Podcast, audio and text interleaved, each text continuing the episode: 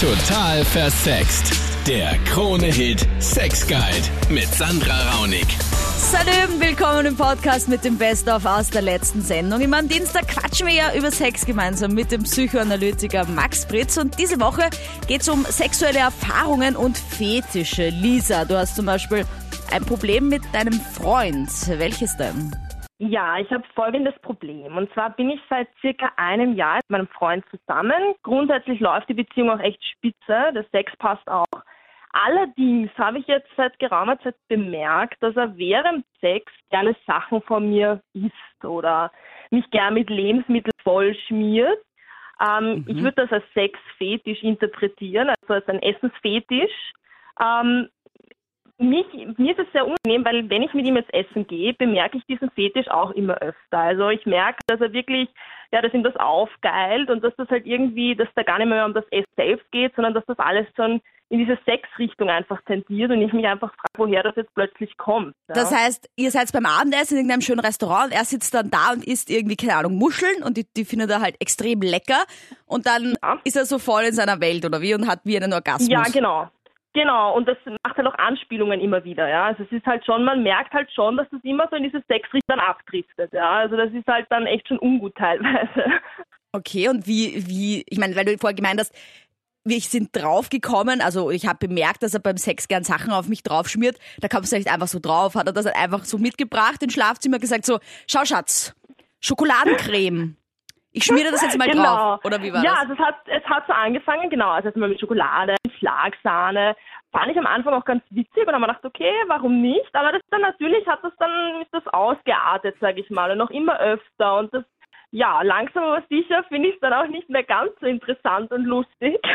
Und ja, ja frage mich halt, woher das wirklich kommt, dass er das immer wieder auch praktizieren will. Okay, Max, Frage von der Lisa, woher kommt das? Warum ist Essen interessant? Naja, Essen fühlen wir uns oral zu und die Oralität an sich ist eine massive sexuelle Komponente, nicht nur beim Oralsex, beim Küssen, beim aneinander sozusagen irgendwie auch sich näher kommen.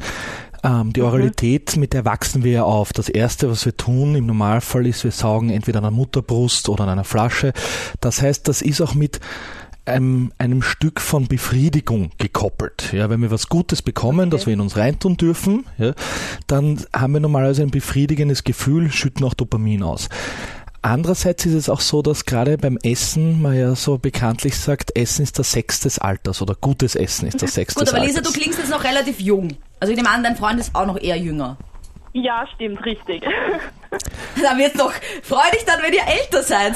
Was, ja. was damit prima gemeint ist, ist, dass später dann, wenn die, wenn die genitale Libido zurückgeht im Laufe des Lebens, also die Erotik, die sozusagen auf Penis oder Vagina oder Brüste gelenkt ist, immer mehr abnimmt, wenn man älter wird, beginnt man dann übers Essen das ein Stück zu sublimieren, zu kompensieren und sozusagen zu ersetzen.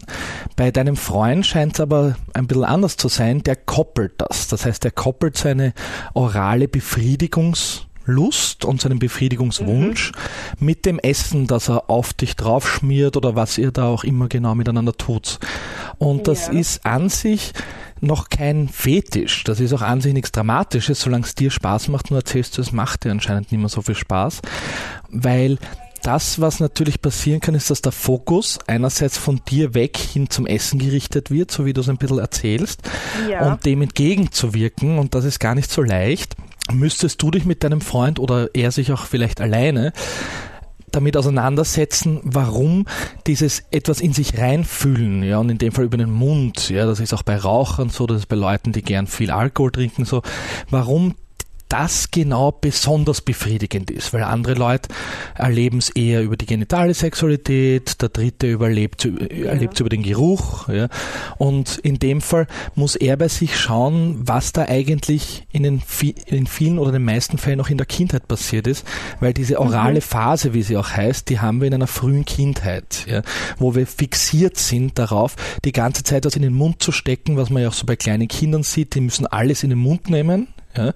Und Ja. da kann's, das ist jetzt nichts so ein Krankhaftes, aber da kann es natürlich sein, dass man das ein Stück mitnimmt, einen Teil dieser Phase ins Erwachsenenalter und dann lebt man es halt bei der Sexualität manchmal aus. Du kannst uns ja auch immer eine Nachricht dalassen auf der Total Versext Facebook-Page, so wie das die Maren und der Paul machen.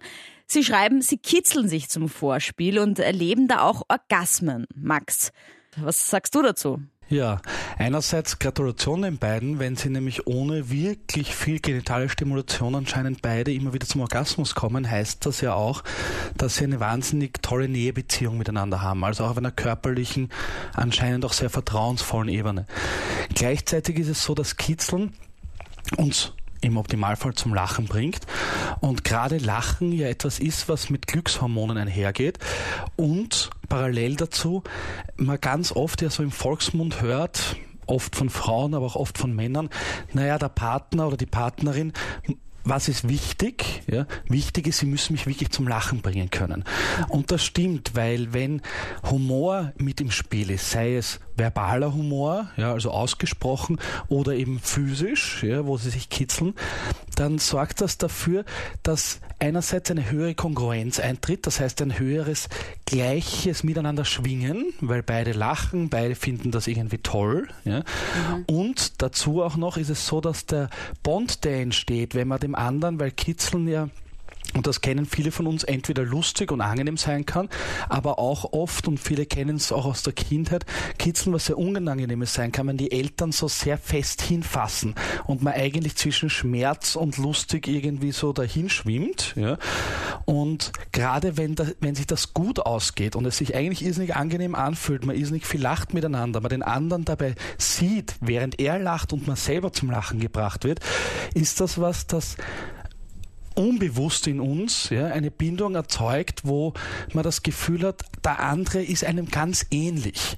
Und diese Ähnlichkeit schafft eine unglaubliche Vertrauensbeziehung, wo man sich A sehr fallen lassen kann und B auch ganz wenig Ängste haben muss, weil man ja weiß, dem anderen geht's genauso wie mir.